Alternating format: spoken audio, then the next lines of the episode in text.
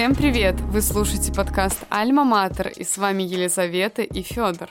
Здравствуйте! Сегодня у нас в гостях Михаил Исаевич Мильчик, кандидат искусствоведения, член Союза архитекторов России, председатель правления Фонда создания музея Иосифа Бродского, ведущий научный сотрудник сектора деревянного зодчества в НИИ теории и истории архитектуры и градостроительства. Здравствуйте! День добрый! Сегодня мы бы хотели поговорить с вами о вашей удивительной сфере научных интересов, и мы предлагаем вам о ней рассказать. У тема обширная. Как вам не покажется странным, у меня много направлений в моих научных интересах. Я их только перечислю. Ну, а остановимся, как я понимаю, мы лишь на одном из этих направлений. Э, я много лет, а если совсем точно, даже страшно сказать, с какого года, с 60-го года начал интересоваться русским севером, потому что тогда, в значительно меньшей степени теперь, это некий кладезь э, культуры нашего Отечества в далеком прошлом. Причем э, комплексной культуры, не только архитектура, хотя, безусловно, и она, это и фольклор, это и э, народное искусство, это и уклад повседневной жизни, и занятия людей традиционные и так далее, и так далее. Но я еще раз подчеркну, что это дело прошлого. Даже уже в те годы, когда я впервые попал на север, а именно в 60-м году, это уже была уходящая культура. Ну а что произошло за прошедшие 70 лет, вы легко и без моих рассказов представите. Это одно направление, в котором главное, чем я занимаюсь вплоть до сегодняшнего дня, это история деревянной архитектуры э, России вообще и русского севера в частности, с акцентом на источники по истории этой архитектуры, потому что то, что дошло до нас даже э, в, к началу XX века, это памятники в основном XIX, XVIII и в редких случаях XVII столетия. Но всегда хочется знать, а что было, это же малая, малая, я бы даже сказал, ничтожно малая часть, а что было раньше, а какие постройки были, какие особенности этих построек и так далее, и так далее. И тут мы должны обращаться к двум видам источников. К письменным источникам, то есть, иначе говоря, документам, и в частности то, чем я особенно увлекаюсь уже не одно десятилетие, к порядным грамотам. Порядные грамоты – это, мы бы сказали попросту, строительные грамота. Это э, грамота, который заключил... Грамота – это договор, который заключал заказчик. Это чаще всего или монастыри, или э, крестьянские общины. И бригадир плотников, э, артель плотников. Вот э, и в этих порядных грамотах от слова «ряд» – рядить, соглашаться, договариваться – в этих порядных грамотах описаны подробно, какая постройка должна в результате быть. Ну так вот, занимаюсь источниками по истории деревянной архитектуры, ну и, конечно, самой, э, самими памятниками, которые э, в малом количестве, но все-таки до нашего времени дошли или дошли до конца XIX, начала XX века и были зафиксированы нашими предшественниками, исследователями в виде обмеров, в виде фотографий э, и так далее. Это одно направление, очень для меня важное, но не единственное. Второе, пожалуй, не менее важное – русское оборонительное зодчество. Это не только э, деревянные крепости, которых не сохранилось последнее, сгорело лет 12 тому назад. Это знаменитый Якутский острог. Все. После него э, сохранилось несколько башен, они пере, некоторые из них перевезены в музей под открытым небом в Коломенском под Москвой, или уже точнее в Москве. Ну, некоторые есть э, под Иркутском в музее Тальца, Тальцы. Все. Но, тем не менее, это огромное направление не только в деревянной архитектуре, но и в каменной. И каменной архитектуре э, кирпичной или каменной э, в крепости. Вот совсем недавно, в прошлом году, вышла у меня последняя книга, но я надеюсь, не последняя, последняя книга по русским крепостям, э, посвященная, может быть, вы даже были там и знаете, благо недалеко от Петербурга, крепости Копорье. Недалеко от крепости другая, немножко раньше книга вышла по э, Староладожской крепости, ну и так далее – Э, много очень работ, посвященных русской, э, русскому оборонительному зодчеству, не только деревянному, по деревянному, конечно, много э, исследований. И по тому, как были устроены стены в деревянных монастырях, и, например, специальные большие работы посвящены крепости, которая э, находилась рядом с нынешним городом Мурманском э, в Коле, Кольская крепость, Кемский острог, ну и так далее, и так далее, не буду все перечислять. А что касается каменных, то кроме двух, которые я назвал, э, есть большая работа, посвященная Коломенскому Кремлю. Э, вот сейчас я занимаюсь э, крепостью Карела – которая у шведов называлась Кексгольм, нынешний город Приозерск. И вам будет не безинтересно услышать, что не далее, как завтра утром, э, именно в связи с моими сегодняшними, нынешними занятиями, я еду в Приозерск, чтобы там кое-что досмотреть, кое-что дофотографировать и так далее. Поэтому следующая э, книга в этом ключе, в этом направлении будет посвящена крепости Карелии к Эксгольму. И, а вот в рамках э, фортификации вы занимаетесь вопросами реставрации или, в принципе, исследованием и изучением?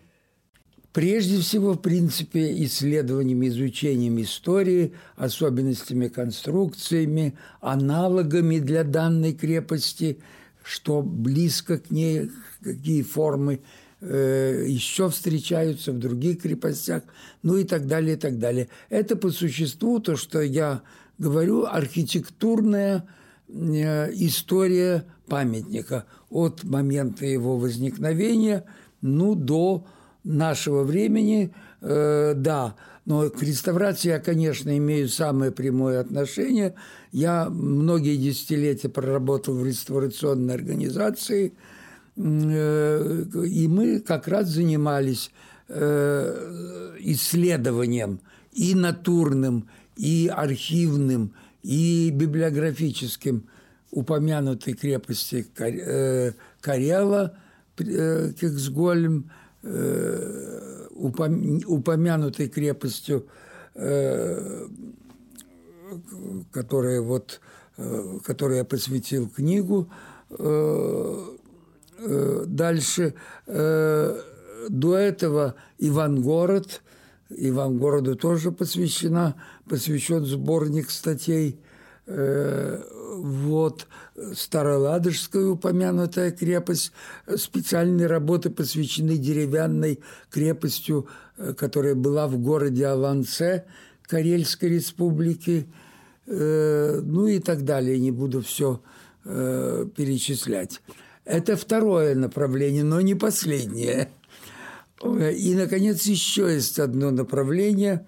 Э, это связанное, конечно, с деревянной архитектурой. Это росписи крестьянских домов. Э, то есть, иначе говоря, декорирование э, домов как с внешней стороны, то есть экстерьер, так и интерьеры. Вот почти не сохранилось этих домов по понятной вам причине, я надеюсь, э, но э, в конце 60-х годов я организовал целый ряд экспедиций, как в основном по северу, в частности, по Архангельской области, в частности, по Вельскому и Шенкурскому районам, э, а также по, э, по Каргопольскому району э, и по всей реке Онеге. В общей сложности за много лет удалось выявить с разной степенью сохранности примерно около 40 домов. Это огромный улов. Это огромный. Вот я хотела сказать. Это что... огромный улов.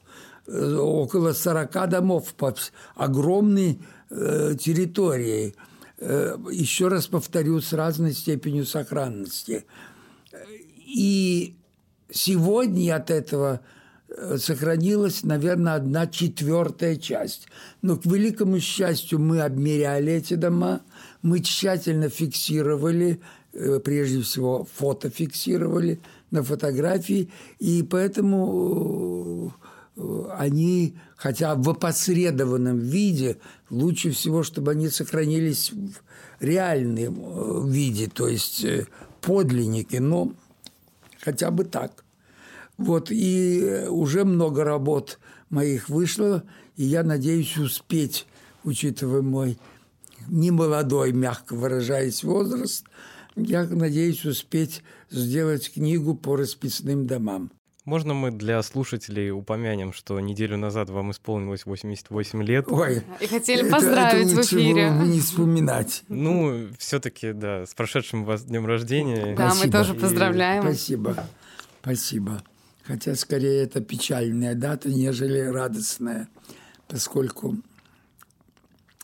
не сделано еще довольно много, а накоплено материала много. И вот надо спешить, что я и стараюсь. Угу. Я хотела сказать, что тоже для слушателей, что относительно декорирования, а, относительно декора, да, а, домов, 40 домов — это действительно очень большое количество, потому что деревянное зодчество в принципе очень трудно сохранимое, а его декор уж тем более. То есть, наверное, мы сегодня вообще поговорим о сохранности деревянного зодчества как такового. Мне хотелось вот по этому поводу как раз был вопрос, э, какие были главные потери объектов культурного наследия из наиболее значимых? Не удалось сохранить. То, что который... не удалось сохранить, ну, наверное, за последние сто лет. Вы задали такой вопрос, что если я на него начну отвечать, то на этом мы закончим. Потому что потери огромные – Э, по целому, по каким причинам это надо особо поговорить. И я надеюсь, через какое-то время мы к этой печальной, но необходимой теме вернемся. Потери огромные. Не просто отдельные памятники.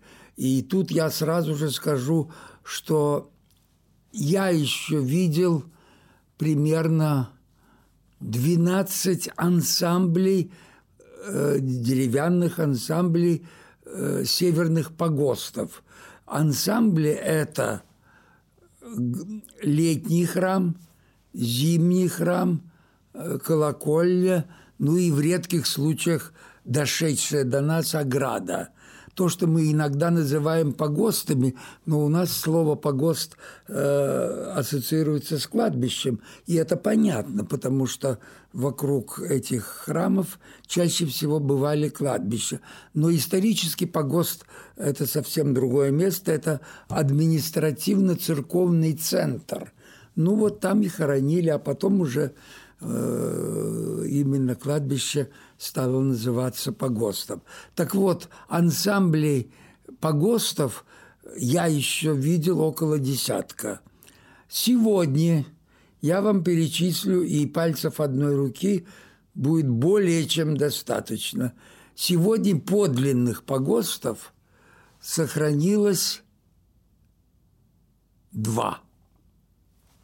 Знаменитый Кишский, э, три постройки и, э, к счастью, даже и сохранившийся э, почти на берегу э, Онеж, на берегу э, Белого моря, на Онежском полуострове в Неноксе.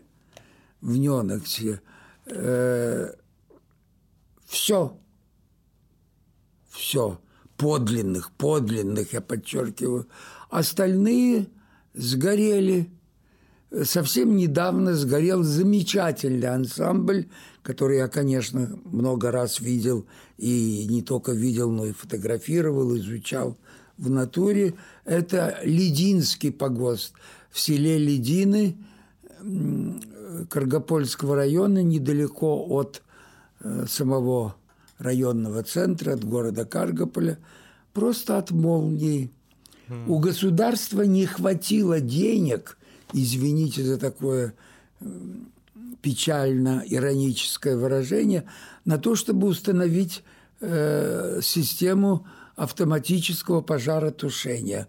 У нас автом... система автоматического пожаротушения установлена по всей стране в деревянных памятниках федерального значения, не просто маленькая часовня, а очень значительные памятники. Я показываю в двух.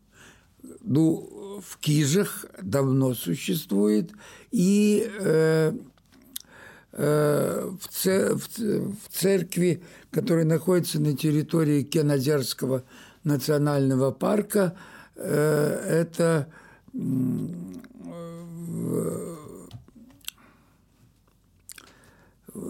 сейчас забыл я название этого места, там шатровый храм, э, очень Филипповская, вот э, там установлено. Я вам даже скажу, сколько удовольствия это стоит. Э, и на что наше беднейшее государство э, не может найти деньги. Оно предпочитает, чтобы церкви горели. Но найти, это стоит около миллиона рублей. Это вот система автоматического пожаротушения, ее установка, ее э, функционирование около миллиона рублей. Вот на это деньги не возможно найти.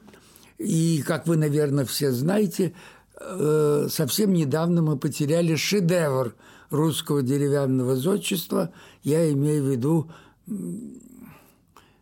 лебединую песнь русского деревянного зодчества. Это Успенская церковь 1762 года в Кондопоге на берегу Онежского озера. Изумительный памятник э, среди всех э, выдающихся памятников, один из самых выдающихся. Э, погиб он, кстати, так же, как и церкви в Лединах, вместе с интерьером. А в интерьере это э, весь иконостас и расписной потолок неба э, сохрани, сохранялись. Э, в Кандапошской церкви реставрация этого иконы иконостаса завершилась примерно за год до этого пожара. Э, это невозвратимые потери. Даже если будет выстроена копия, то, как вы понимаете, понимаете, вот есть оригинал, есть подлинник живописи, допустим, и есть копия. Ну, как вы понимаете, даже если копия сделана добросовестно, то это все равно ценность совершенно другая. Не буду более подробно сейчас объяснять, почему. С архитектурой еще большей степени ценность несопоставимо меньше, нежели э, оригинала. Но об интерьерах я уже несколько слов э, сказал. Так что вот сохранилось два ансамбля, э, потеряли мы чрезвычайно много, и, наверное, вот я потом обращусь к книге, которая лежит на столе, потому что когда мы будем ее листать, то, то э, мой комментарий будет всегда почти одинаков. Этого уже нет, этого уже нет, этого уже нет. Давайте тогда немного в двух словах скажем об основных причинах а, вот этой утраты. Причин много. Э, исчезновение этого удивительного наследия, которое имеет всемирное значение. Если вы меня спросили бы, я э, немножко, прежде чем ответить прямо на ваш вопрос, я все-таки хочу, чтобы наши уважаемые слушатели поняли то, что, может быть, не совсем они знают и понимают. Если бы меня спросили, вот какой всемирный вклад э, России в области архитектуры, во всемирное наследие – я бы, не задумываясь, сказал русское деревянное зодчество, хотя у нас есть немало шедевров и в каменном, грех жаловаться. Но каменная архитектура в России при всех определенных достоинствах, вспомнить да, замечательную э, церковь э, Вознесения в селе Коломенском, вспомнить Кремль, э, величественный памятник оборонного зодчества. Ну, можно много что вспомнить. Э, соборы XII века, например, Софийский собор в Новгороде и так далее, и так далее. Не буду все перечислять. Но, но, все-таки это в какой-то мере вторичная архитектура. То есть во многом э, она э, в корне ее уходит если говорить о Древней Руси, в Византию, если говорить о XVIII и XIX веке и даже о нашем замечательном городе Петербурге, то корни э, архитектуры барокко, архитектуры классицизма уходят все-таки уж верти не верти в Западную Европу, хотя здесь очень много оригинального.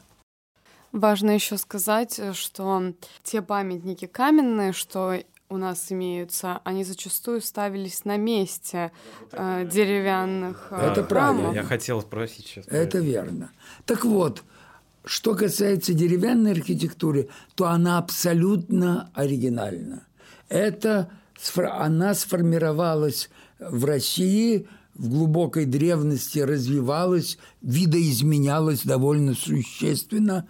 Конечно, постройки, как мы их представляем, но не видим, э, средневековой России существенно отличаются от тех, которые возводились в XVIII-XIX веках. И тем не менее это абсолютно оригинальная архитектура, в которой органически соединилось, э, соединились необычайное многообразие форм. Это клетские церкви, это многоглавые церкви, это ярусные э, церкви, это шатровые вот я только что вспомнил шатровый храм, который сгорел в Кондопоге. Ну и так далее, и так далее. Сами шатровые церкви очень большое разнообразие имели и так далее.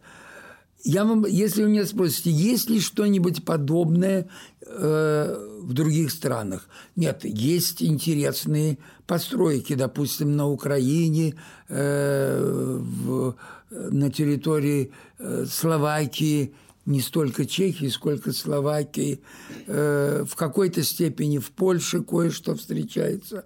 Но это не сопоставить, не сопоставить по разнообразию и оригинальности э, и конструктивных и художественных решений и по обилию декора, как резного, так и то, что я уже вспомнил, живописного – Э, да, но есть одна великая деревянная архитектура за пределами России. И э, в стране, которую я очень люблю, во многом именно благодаря деревянному зодчеству. Это Норвегия. Норвегия. Это Норвегия. Э, в Норвегии сохранились э, около 20 церквей э, раннего Средневековья, чем мы, к сожалению, похвастаться не можем. Но это другая архитектура. Она очень своеобразна. Не буду сейчас углубляться в Норвежскую область, хотя это моя любимая тема. Э, и норвежскую архитектуру, я думаю, я знаю, ну, не так, как русскую, но достаточно хорошо. По крайней мере, объездил всю Норвегию. Так вот, и это все. Так вот, норвежцы это поняли давно, и э, если вы возьмете путеводители по Норвегии, не по Осло, а по всей стране, то в каждом втором путеводителе вы на обложке увидите какую-то деревянную церковь, потому что это то, что Норвегия преподнесла э, мировому архитектурному наследию. Это то, что Норвегию выделяет, отличает э, от э, всех других стран э, Северной Европы и даже не только Европы. Э, в этом смысле Россия э, может, могла бы, прошедшее время употребляю, соревноваться с Норвегией, потому что она еще более разнообразные решения имела, и не только э, и не только в церковной архитектуре, но чрезвычайно интересно, интересно в жилой архитектуре, э, в крестьянских избах, вот, которые украшались как живописным декором, так и резным. Э, как вам не покажется странно, даже в хозяйственных построек, не буду их всех рассказывать и перечислять, назову лишь только один. Представляете, какой образный э, вариант мы находим в колодцах, журавлях. Не случайно название «журавель с длинной шеей», который э, создает удивительный силуэт даже – Хотя это вполне утилитарная постройка, нужно в колодце поднимать бадьями воду э, снизу. Я назвал только один, одну постройку, а амбары э, на столбиках или, как мы чаще говорим, на курьих ножках, ну и так далее, и так далее, и так далее. Удивительное разнообразие. Но я приближаюсь к попытке ответить на ваш непростой вопрос. Почему так получилось? По объективным и субъективным причинам. Объективные. Дерево, э, с одной стороны, очень прочный материал, но при одном важном условии. Оно, этот материал требует ухода. Если у вас начинает течь крыша – то чем быстрее вы закроете дырочку, где просто время от времени после дождя капают капельки. Подумаешь, капелька капает. Это же не э, э, поток льется. Но эта капелька камень точит. А уж дерево она тем более точит. Начинается гниение, и через 5-7 э, лет э, нужно перебирать э, весь сруб. Закройте вы эту дырочку, и вы спасете все сооружение. Так вот, очень требует большого ухода и постоянного. Второй момент. Э, дерево – горючий материал. Пожары уносят, э, и в древности тоже так было, э, уносят огромное количество построек как жилых, хозяйственных, церковных и так далее.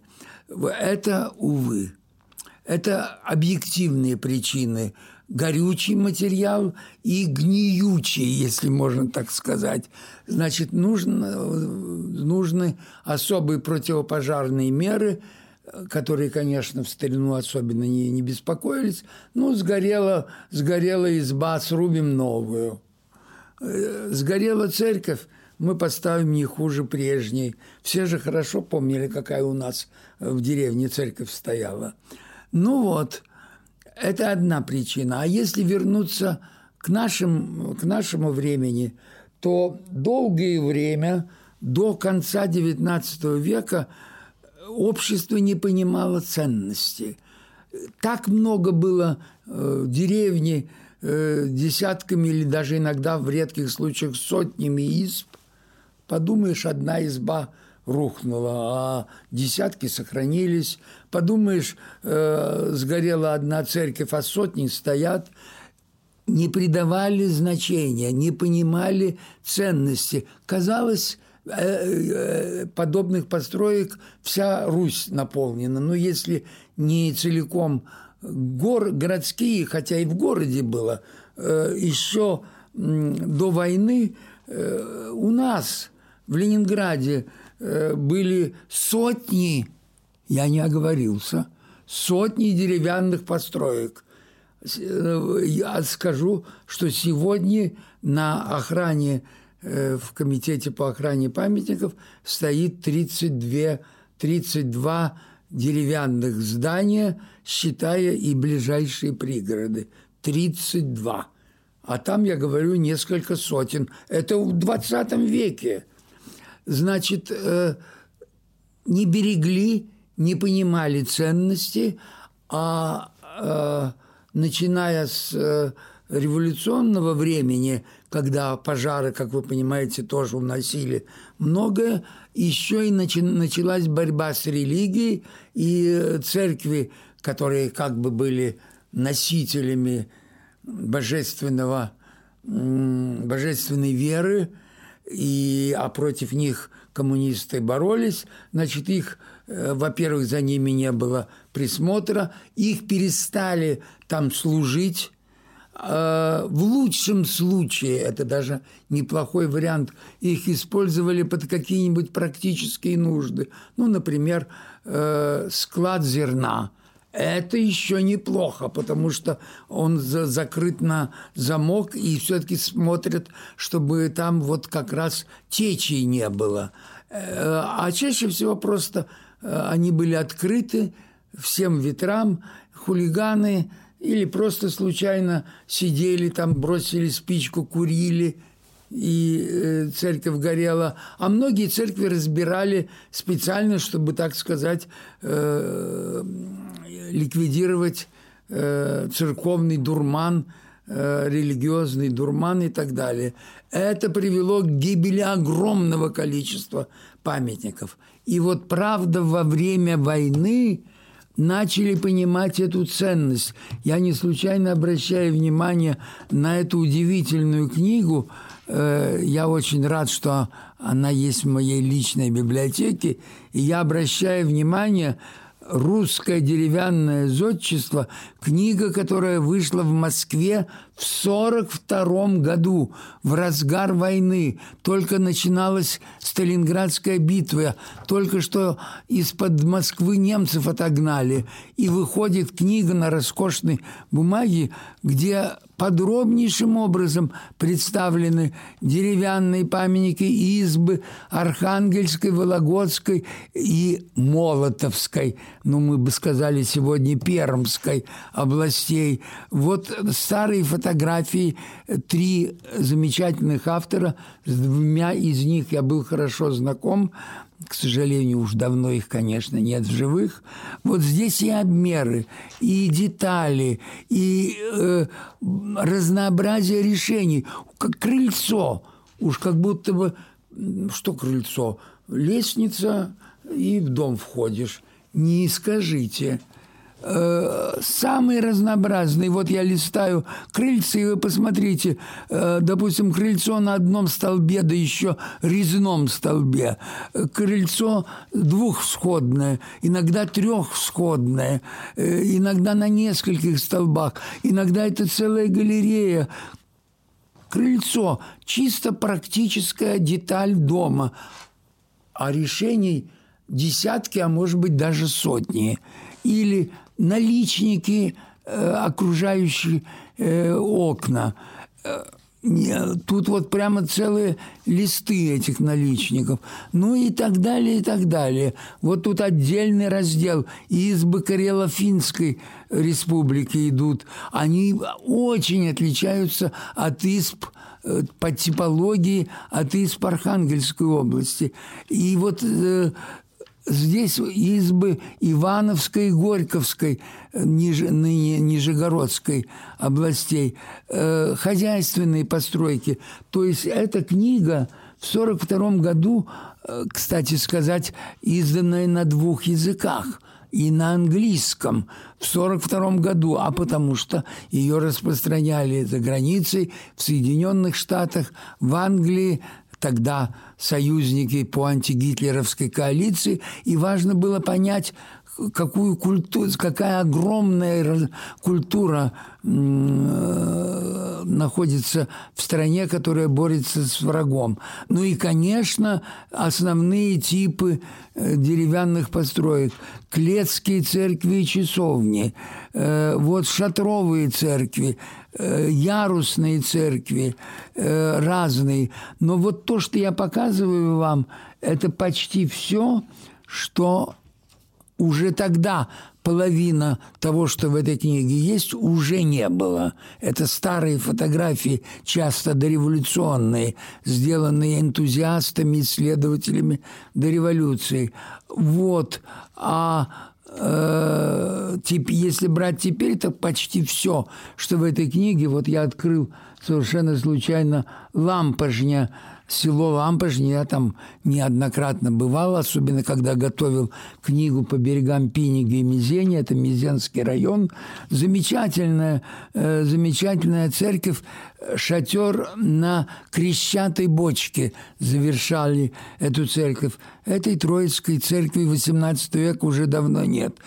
Причем она интересна не только своими формами, но и деталями. Например, там сохранялись слюдяные окна, э, которых уже давным-давно не сохранялось.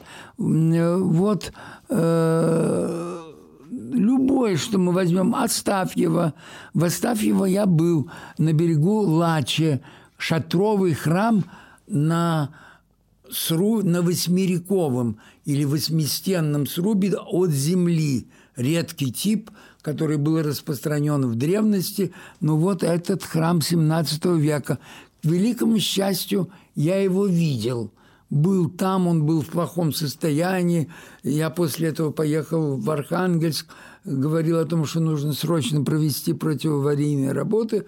Прошло два или три года – сильный ветер, нет, даже не пожар, сильный ветер, и храм рухнул. Я был там вторично, уже после разрушения храма, и у меня таким образом есть фотографии пусть покосившегося, но подлинного храма, и храм, который уже рухнул. Вот он здесь, э, это Астафьевская на э, Лаче представлена. Ну вот Нёнокса э, здесь есть, э, к счастью, она сохранилась. Э, смотрите, вот кубоватые церкви, не буду даже рассказывать, в чем, они, в чем особенность кубоватых церквей. Э, в селе Шуаре, э, Шуерецком Кемского района давно не существует. Ну и так далее, и так далее. Вот Богоявленская церковь в Палтаге – Палтага, к счастью, недавно отреставрирована. Редкий пример, когда проведена реставрация. Но маленькая деталь, а система противопожарного э, тушения не установлена. Дай бог ей долгих лет жизни после реставрации, но сами понимаете, что может произойти. Ну и так далее. Замечательная книга, вышедшая Э, ну, по нынешним временам нормальным тиражом, по тем временам э, маленьким тиражом 2000 экземпляров. Э, сегодня это, конечно, библиографическая редкость, но э, вот э, это, пожалуй, первая книга, которая конечно, не имеет всех памятников, но которая дает нам представление о потрясающем разнообразии этого замечательного, оригинального, своеобразного э, наследия. Вот почему я э, сказал, что это то, э, тот огромный вклад, который внесла Россия в мировое архитектурное наследие. Но, к сожалению, от него сохранилось очень и очень немного вот по тем причинам. Даже сегодня вот вы собираетесь ехать на воду озера, э, часовни, маленькие сооружения, как будто бы уж там ухаживать-то не особенно много надо, но надо. Они доведены, даже те, которые дошли до нас, они дошли до нас многие сотни, э, доведены до вот этого аварийного состояния. А между тем у нас до сих пор нет организации системной поддержки э, этих сооружений. Хочется сказать, что вот э, навряд ли слушатели знают, куда мы едем.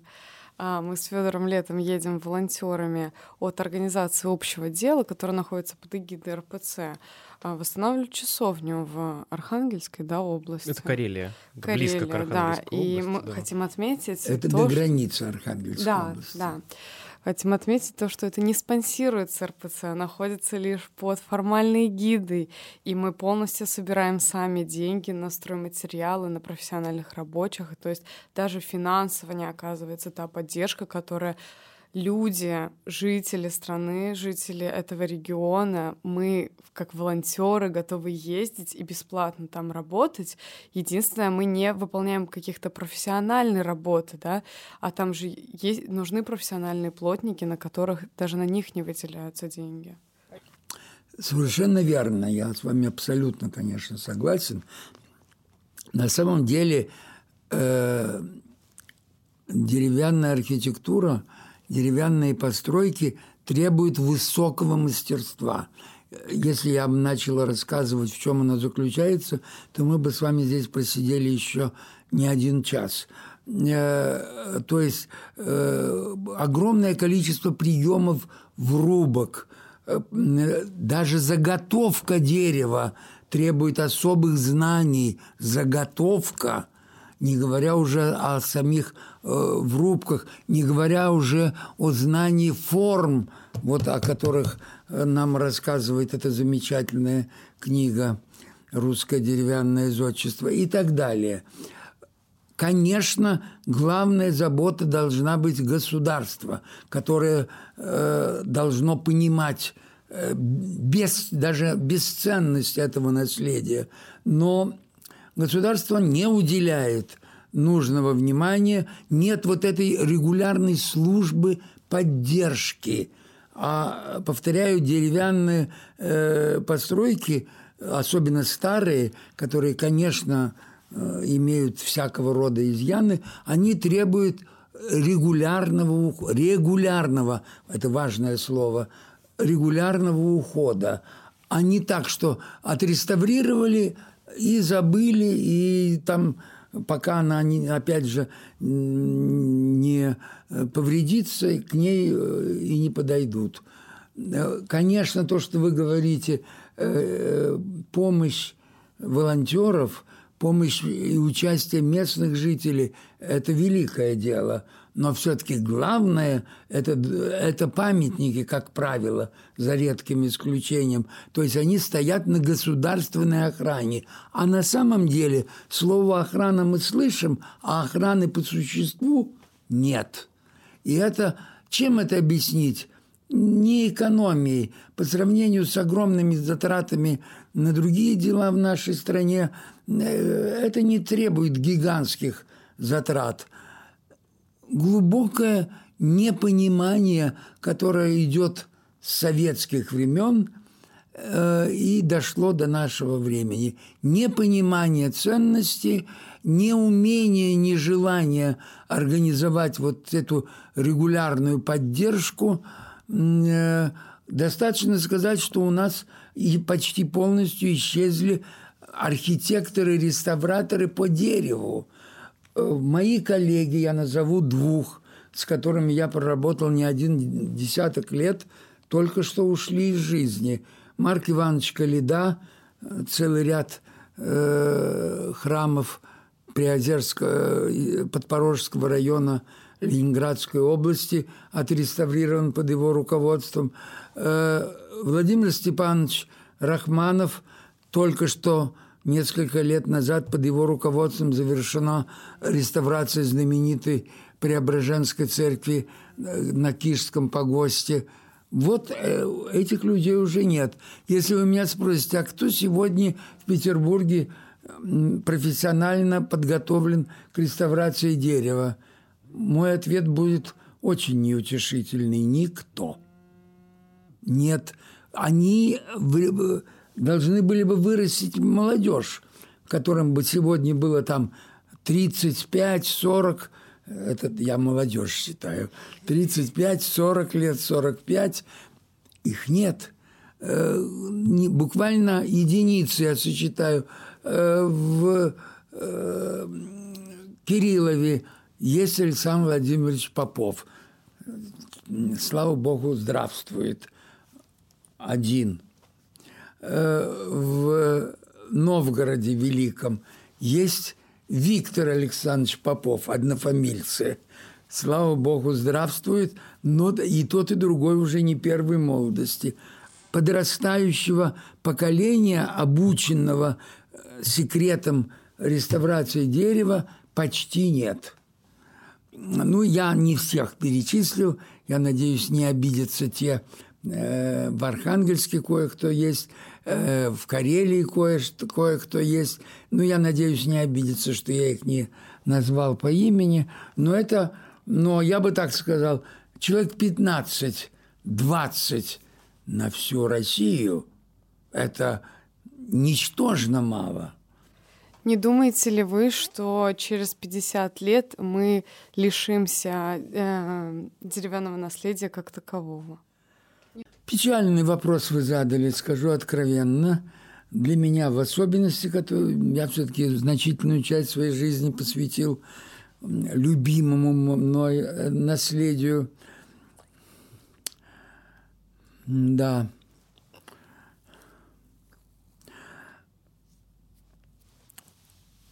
Сохранится несколько памятников. Ну вот Кишский погост э, сохранится. Надеюсь, что Нёнокса – но там нет системы автоматического пожаротушения, о которой я сегодня не раз уже вспоминал. Э, ну, надеюсь, что сохранится, может быть, еще несколько. Но почти все они перебраны. Вот только что закончилась реставрация Преображенской церкви в Кижах под руководством упомянутого Рахманова, но она перебрана. Значит, она, да, сохранилась примерно 65-70% подлинного материала. Но все равно очень сделано добросовестно, тщательно, грех жаловаться. Э, Владимир Степанович там, что называется, дневал и ночевал. Там неплохая бригада, которая называется «Заонежье», э, плотников, которые все-таки овладели мастерством, потому что старые, старые постройки рубились существенно отлично от э, сегодняшних. Когда мы реставрировали дом, всего лишь простой дом э, 20-х годов, постройки 20-х годов прошлого столетия, дом, где жил сильный Иосиф Бродский в деревне Норинская Коножского района Архангельской области, когда мы нашли э, бригаду плотников, они приехали – Ой, говорят, слушайте, ну что мы с этой развалюхой будем возиться? Да мы, с вам, мы вам за месяц срубим еще лучше. И лучше, точно такой же, только, только как следует. Мы с моей коллегой, кстати, тоже уже покойной Ириной Леонидовной Войновой, архитектором-реставратором, говорили, нам не надо лучше. Нам надо, чтобы было точно так же, с максимальной да что вы, да тут, тут гнилые бревна, что мы с ними будем делать? Как мы нужно э, сохранить эти бревна, а там, где гниль уже такая большая, поставить то, что мы называем, э, слово вам знакомо, коронки. Э, вот. Мы долго э, спорили, говорили, просвещали, выпивали, уж извините за подробность, с этими плотниками. И вы знаете, они меня приятно удивили. В конечном итоге э, не сразу, не с первого раза, они поняли. И потом вдруг я однажды приезжаю, никого нет. Там один только из этой бригады сохранился. Я говорю, а где вся, вся компания, куда делать? Уехали под старым деревням подыскивать старые бревна, которые подошли бы на замену. У меня даже слов не было.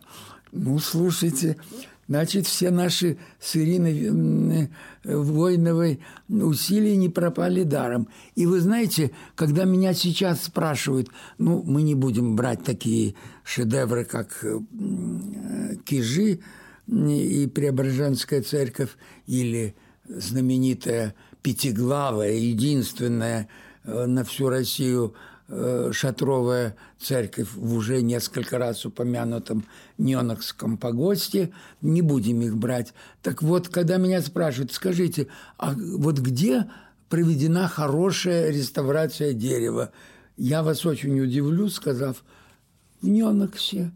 Потому что, когда вы посмотрите на то, что получилось, он уже давно закончена реставрация, там уже музей э, функционирует – она, э, то есть он, этот дом, не выглядит новым, он выглядит старым. И э, мы сохранили даже деформации, как будто бы это нелепость, искажение, деформации. Они в известной степени не очень, сильно не очень бросаются в глаза, сохранились. Э, сохранилось Э, пришлось перебирать, да. Тут без этого не обошлись. Но сохранилось две трети старых бревен. Я говорил, только ради Бога сохраните вот эти огромные половицы, широкие, исхоженные несколькими поколениями людей, которые жили в избе Пестеревых, сохранены. Вот я говорю, вот дверь Э, немножко скособоченная, со скрипом открывается, сохранена. И, и скрип сохранен. И это, вы знаете, просто для меня это именины сердца. Но это скорее, к великому сожалению скажу, это скорее исключение из правила. А, как правило, после реставрации э, Э, все-таки э, памятники выглядят как новые. Важно вкратце так дать определение, вообще разницу реставрации и реконструкции, чтобы слушателям было понятнее, что такое реставрация, мы часто его упоминаем, и ремонт. Разница вот этих три, трех эр. Три да. момента, я понял ваш вопрос. Значит, реставрация – это э, на, э, ну, на основе и приведенных, как я уже говорил, архивных э, и натурных исследований э, максимальное сохранение подлинности и в материале, э, и во всем остальном, и выведение постройки из аварийного состояния разными способами. Я советую вам съездить и вам, и нашим слушателям совсем недалеко, не за три девять земель. Съездите э, в усадьбу Монрепо под Выборгом.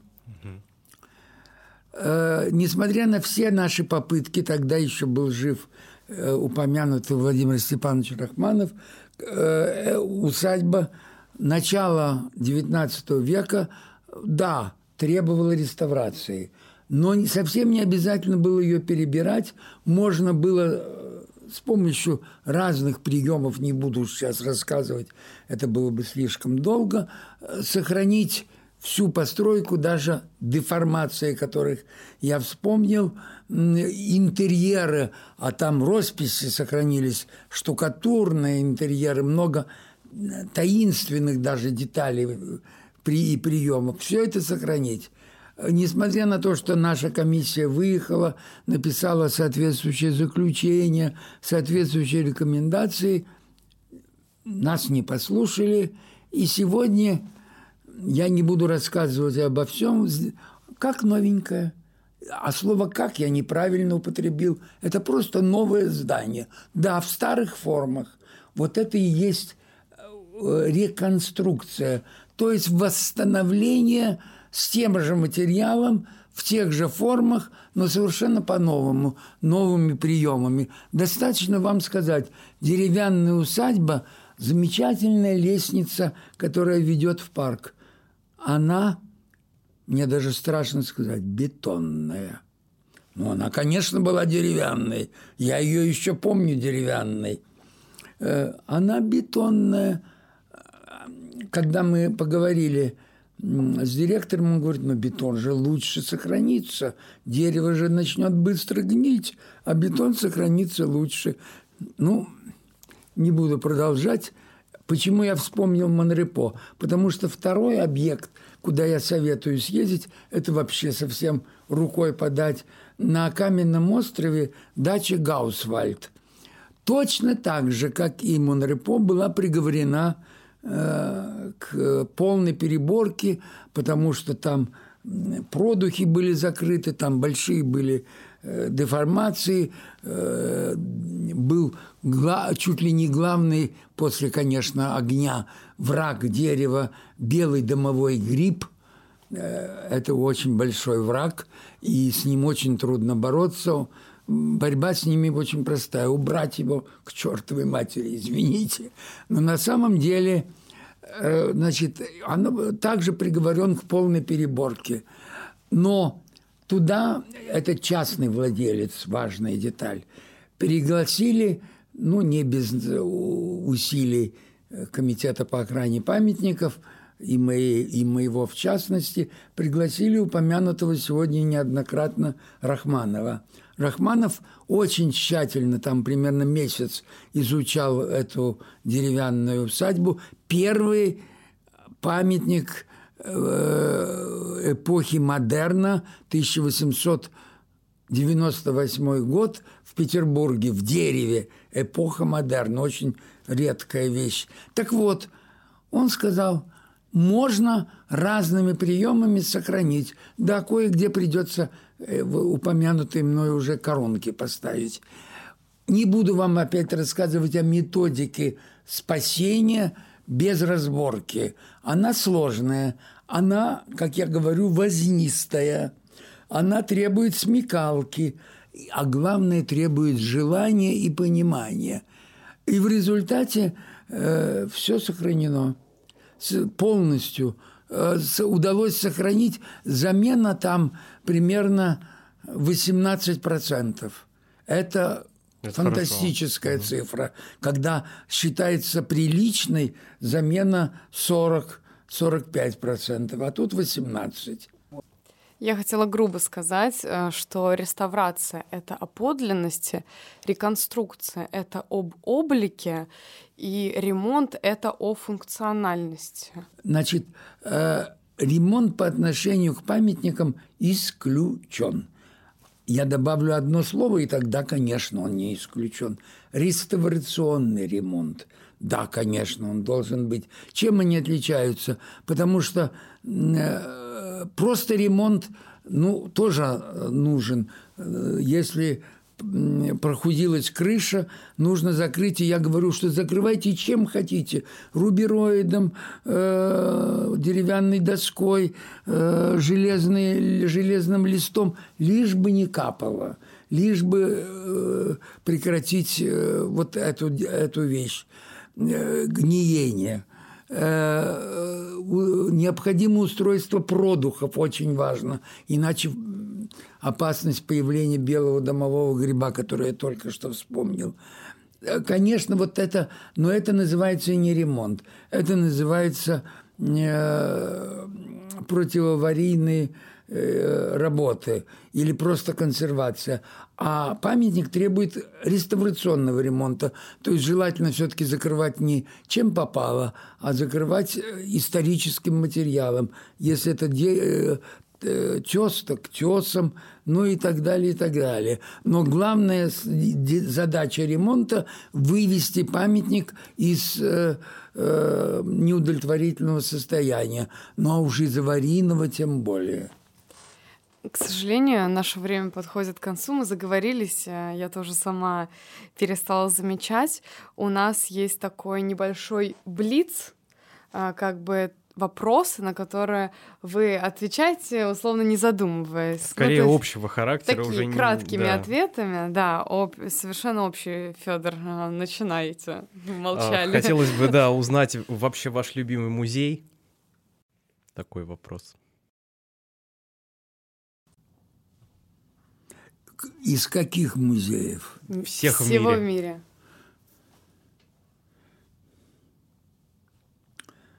Скажу, пожалуй, два. Э, русский музей и Лувр. У меня тоже русский музей.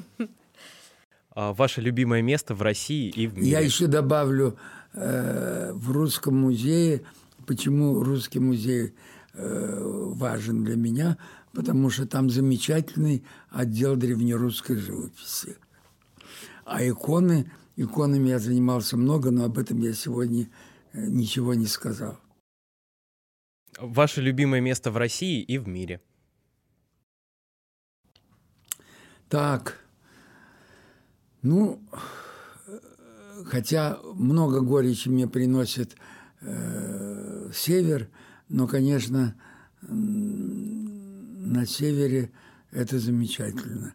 Так что север, а если более конкретно, если более конкретно, это, наверное, э, Заонежье, которое почти погибло.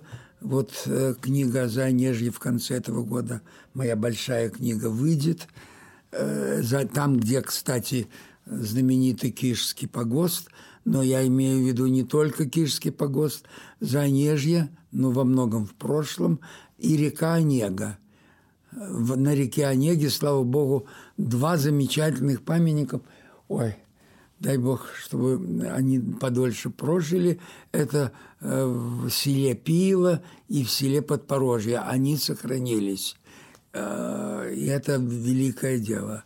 Вот, пожалуй, это э, в России. Э, ну, а э, в мире, ну, в мире у меня один, одно место, куда я, где я был, наверное, лет раз десять, и очень бы хотелось поехать еще раз, хотя это место знаю как свои пять пальцев. Остров Готланд на Балтийском море потому что это редчайшее место даже в Западной Европе. Я довольно хорошо. В Италии э, замечательное место, конечно, второй после, второе после Готланда. Это будет, э, будет э, город, о котором книга, моя книга вышла вчера – и э, она еще, конечно, я ее еще даже в руках не держал. Мне только из издательства позвонили. Это Венеция. Мне кажется, у вас не могло быть другого ответа. Вот, это Венеция. На самом деле книга называется «Венеция Иосифа Бродского». Безусловно. Но это одновременный путеводитель, в том числе, в том числе с картой. Э, так что можно путешествовать по карте. Так вот, я все-таки хотел два слова, хотя я вижу, что у нас уже конец. Э, в Готланде удивительная гармония природы э, и архитектуры. Маленький центр, город, центр острова, город Визбю, где сохранилась средневековая городская стена. За ней сохранилась половина деревянных домов XVIII или даже XVII века, да, жилых. Вот э, это второе место. Э, и, наконец, третье и последнее – это будет город э, в Финляндии Порво, дерев... деревянный город. Мы хотели все-таки, да, наверное, не могли бы с вами поговорить, не спросив про Иосифа Александровича? У, нет, это слишком длинный разговор. Это особая тема. Вы могли бы, возможно, кратко в нескольких словах охарактеризовать именно личностно его самого, потому что мы большинстве информацию знаем из э, каких-то публичных источников, еще из чего-то. О его а, творчестве. О его творчестве, а да. О а персонале. Вот именно о персонале. Как бы вы его сейчас охарактеризовали после всей жизни прожитой? Ну, он был во всех отношениях замечательный человек. Э, что я могу о нем сказать? Э, он, с одной стороны, прекрасно знал себе цену с очень молодых лет, что удивительно. Э, а с другой стороны, никакой спеси, никакого превосходства. Я помню, как я волновался в 1986 году, когда я его встречал в аэропорту Шарль де Голь в Париже. Он прилетал недалеко, из Лондона. Э, он уже знаменитый профессор, все. И думаю, у нас все-таки большой перерыв после 1972 года был. И думаю, что вот как бы наши отношения уже не могут быть прежними. Я сильно ошибся. Буквально через 10 минут после того, как мы встретились, ощущение было такое, что мы расстались немного лет тому назад, а расстались каких-нибудь несколько месяцев тому назад, абсолютно на равных. Никаких мы с ним может, могли смело спорить, не соглашаться. Э, это он воспринимал нормально, иногда злился, ну, тоже нормально. Вот э, это вот очень существенно. Понимаете, с одной, с одной стороны, этот человек был удивительно внимателен, э, деликатен по отношению к другим, с другой стороны, достаточно резок. Еще один маленький эпизод, и на этом я закончу, потому что отвечать можно очень долго. Мы как-то с ним в Париже пошли в магазин «Глобус», русский магазин с книгой. Он хотел купить несколько своих книг, чтобы мне надписать и подарить. Ну, естественно, купил. Э, э, вот. Я немножко задержался, смотря там другие книги, а мы тогда большой дефицит с книгами, а тут все, что угодно можно увидеть. Я смотрю, он стоит долго-долго, разговаривает с кем-то э, на входе в магазин. Ну, я не стал, конечно, беспокоить, разговаривать, разговаривать. Ну, что-нибудь минут 25, полчаса. Когда я вышел, и они расстались, я говорю, слушай, Вася, а с кем ты так долго разговаривал? Не знаю, сказал он. Как не знаешь? Полчаса говорил. Ну, ты знаешь, он, мне так неудобно было его прервать. Э, он случайно подошел ко мне, он, наверное, знал, кто я такой. И из разговора это стало ясно. Но мне было просто очень неудобно э, и невежливо было бы прервать. И мы, естественно, закончили разговор. Вот маленький эпизод, который его достаточно хорошо характеризует. Мы хотим вас очень поблагодарить за то, что за участие, за то, что вы к нам пришли. Хотим поблагодарить наших слушателей за то, что послушали наш подкаст. Вы слушали подкаст Альма Матер, и с вами были Елизавета и Федор. И у нас в гостях был Михаил Исаевич Мильчик. Спасибо вам большое. До свидания. Пожалуйста, и всего доброго. Всего доброго. Желаю интересных путешествий. Спасибо.